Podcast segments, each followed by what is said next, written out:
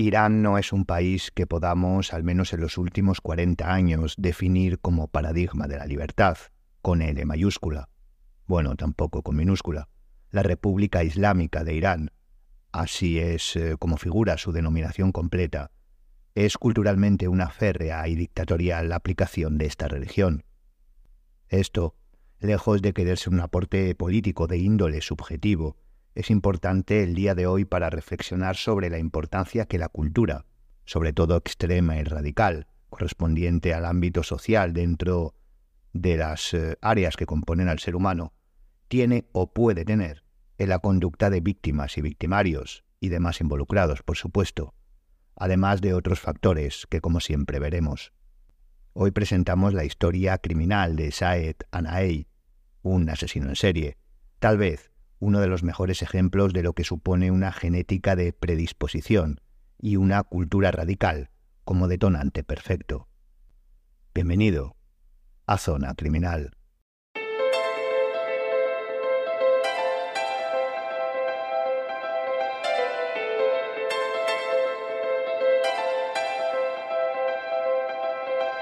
Sobre Saed Anaei, la información que se tiene antes de convertirse en un asesino serial es bien poca, o tal vez inexistente, por irrelevante, al menos para los medios. Sabemos que nació en 1962, el 5 de abril, y que por lo tanto, teniendo en cuenta que comenzó su periplo criminal en el año 2000, contaba con 38 años cuando mató por primera vez. Con este dato, ya podemos fruncir el ceño, puesto que sería un comienzo tardío, no solo por edad, sino también por modus operandi. Este sujeto mató a 16 mujeres con una victimología muy clara. De hecho, cuando le detuvieron le imputaron tres más, un total de 19, pero éstas no pudieron demostrarse como propias, asegurando por su parte que se trataban de que se trataba de diferentes imitadores. Todos los asesinatos se cometieron entre agosto del año 2000 y el 27 de julio de 2001, cuando fue detenido. Es decir, en un año prácticamente cometió todos sus asesinatos. Otro dato que habla sobre su periodo de enfriamiento, realmente corto. Vayamos por partes. Expongamos el contexto individual en el cual Saed cometió los asesinatos. Era un padre de familia, de hecho, cuando fue detenido, y ahora veremos por qué, no solo tuvo el apoyo tanto de su mujer como de su hijo de 14 años, sino que éste lo calificó como un gran hombre y dijo que continuaría su obra. Esto cambiaría, pero recuérdelo como un resultado del fanatismo. En cuanto a la victimología, todas las 16 víctimas eran prostitutas. Sí, la prostitución aunque por supuesto de manera totalmente ilegal y penada, con prisión y latigazos desde 1979, en la República Islámica existe. De hecho, la prostitución, las drogas y el juego, es decir, aquello que tiene que ver con los impulsos primarios o las necesidades creadas que se vuelven compulsivas, si lo quiere más llano, aquello que tiene que ver con los vicios, está siempre presente en cualquier sociedad, puesto que los beneficios que generan son siempre mayores a los riesgos que se asumen. Por lo tanto, una victimología, en cuanto a su profesión y estatus, compartida de manera total. Respecto a la edad, aquí hay un abanico que va desde una víctima, la última encontrada de 18 años, hasta los 50. Eso sí, la gran mayoría entre los 27 y 35. Pero esto no es debido a su elección, sino por pura estadística. Este rango es donde se encuadra la mayor parte de prostitutas. Este amplio margen también se podría explicar por la vestimenta como variable. Es decir, debemos tener en cuenta que las mujeres cubren su rostro, normalmente con niqab o burka. Eso hacía que no pudiera identificarlas por su edad, por lo que no podemos saber si hubiera tenido preferencias o no a este respecto. En cuanto al modus operandi, respondía a un proceso estándar para los servicios de las prostitutas. Simplemente se acercaba a ellas cuando las identificaba, las subía en su moto, las trasladaba hasta su domicilio y allí, con su propio velo, las estrangulaba hasta la muerte. Después, cubriéndolas con el mismo o con tela cuando no era suficiente, abandonaba sus cuerpos.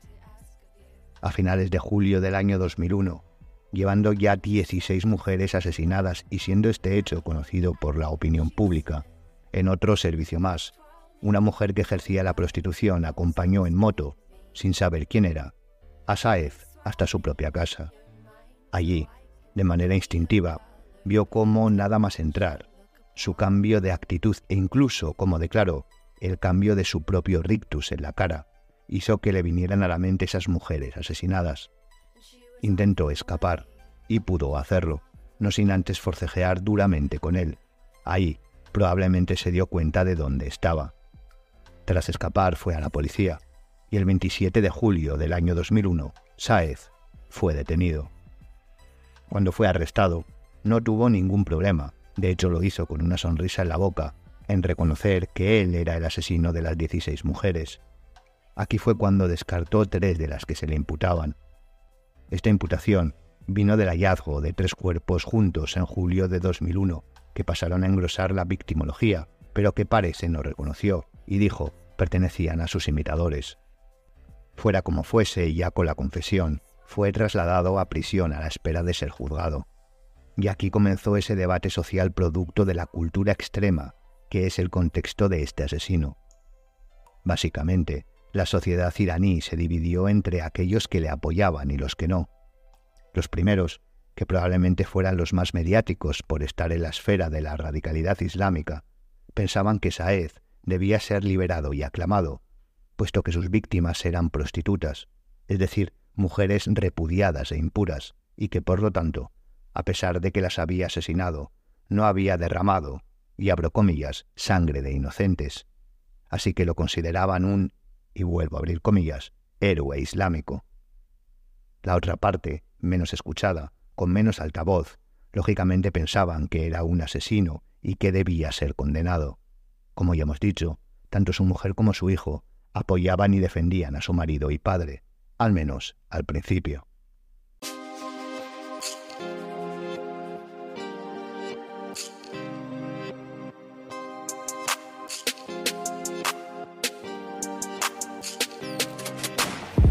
Just work a 9 to 5, building up these stacks. I'll be working on the block, building up these racks. I'll be working for the fam, here's a couple stacks. This is for a dollar in a dream, I got your back. Till I'm drip down in stacks, drip down in stacks, drip down in stacks. Time to make some money, man. Drip down in stacks, drip down in stacks, drip down in stacks.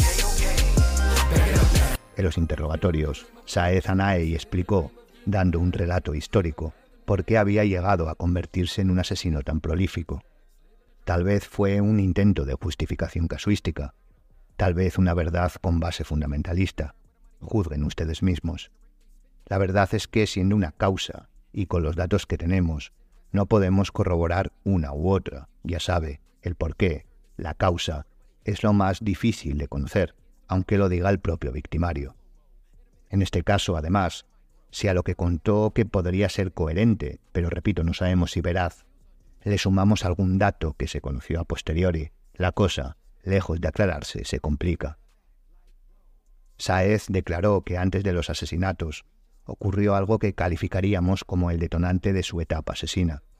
Un día como otro cualquiera, mientras eh, paseaba con su mujer, esta fue confundida por un taxista con una prostituta, invitándola a acostarse con él. Debemos aclarar que en Irán las prostitutas visten totalmente tapadas como cualquier otra mujer, por lo que la identificación se hace algo más complicada a simple vista. Esta confusión parece ser que ofuscó y enfadó de tal manera a Saed que comenzó a odiar profundamente a los consumidores de prostitución.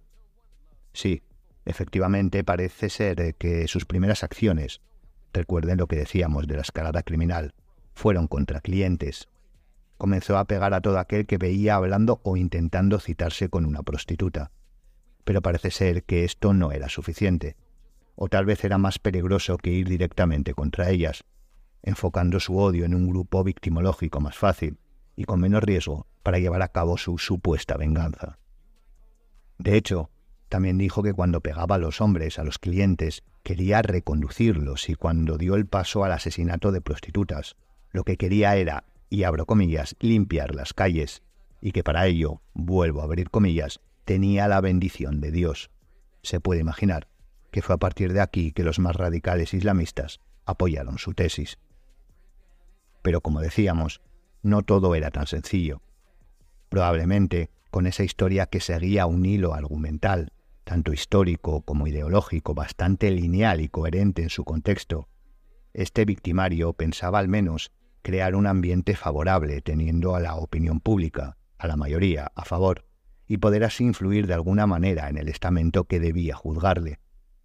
Pero todo cambió por culpa, o mejor dicho, gracias, a la ciencia forense, más específicamente en este caso a la medicina legal, y es que se detectó que Saed sufría una enfermedad sexual, una enfermedad de transmisión sexual, lo que le llevó a confesar que trece de sus dieciséis víctimas, antes de ser estranguladas, fueron por él violadas.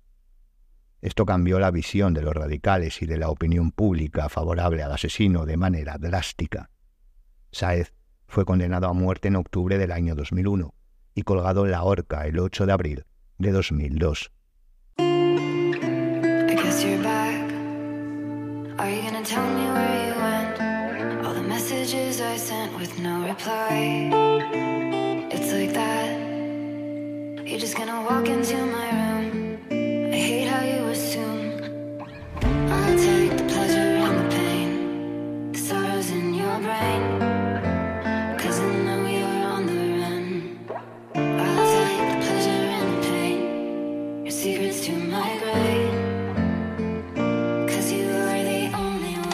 Así acabó el periplo de un asesino en serie tremendamente prolífico en un país teocrático, donde el fundamentalismo islámico hace creer que un asesino serial puede ser justificado. Y por ello hablábamos al principio del poder que puede llegar a tener el aspecto social y contextual en los factores criminógenos. En algunos, por supuesto. Es muy probable que Saed Anaei fuera un sujeto con una predisposición biológica al asesinato, al crimen, mejor dicho. Pero sin duda, y a pesar de que parece que comenzó a matar con 38 años, algo mayor para este tipo de perfiles, el contexto, la cultura y las creencias radicalizadas fueron un buen caldo de cultivo y de apoyo psicológico a sus acciones. El contexto justificaba sus pensamientos, y su tendencia materializó sus ideas en conductas asesinas. Con poca empatía, sin remordimiento, más bien con odio y ánimo de venganza, aunque probablemente como suele pasar también y sobre todo por poder y por simple maldad con todas las letras mayúsculas, asesinó a estas mujeres. En estos casos, la maldad, la predisposición y la oportunidad son suficientes para que esta tipología de sujetos, con una capacidad de entender el complejo mundo de manera muy limitada, es suficiente para que actúen. Y sí, una vez más, un colectivo victimológico del más alto riesgo, como son las prostitutas, vuelven a ser el objetivo. Pero no solo eso, sino que en este caso se agrava, como decimos, por la propia cultura. Todas las víctimas se vieron obligadas a ejercer la prostitución, porque o bien fueron abandonadas o repudiadas por sus familias y o sus maridos, teniéndose que responsabilizar de sus hijos, que corrían la misma suerte, junto a sus madres, o bien escapaban de las toxicomanías eh, y adicciones, o bien de actos ciertamente retrasados como los casamientos cuando aún eran niñas. Sí, como decíamos con la prostitución y las prostitutas, el juego y los ludópatas, las drogas y por ende los toxicómanos también existen incluso en países donde se pena esta conducta con severidad. Aún así, estas víctimas incluso después de ser violadas y asesinadas por ser prostitutas, no obtuvieron, ni post-mortem, el respeto de la sociedad.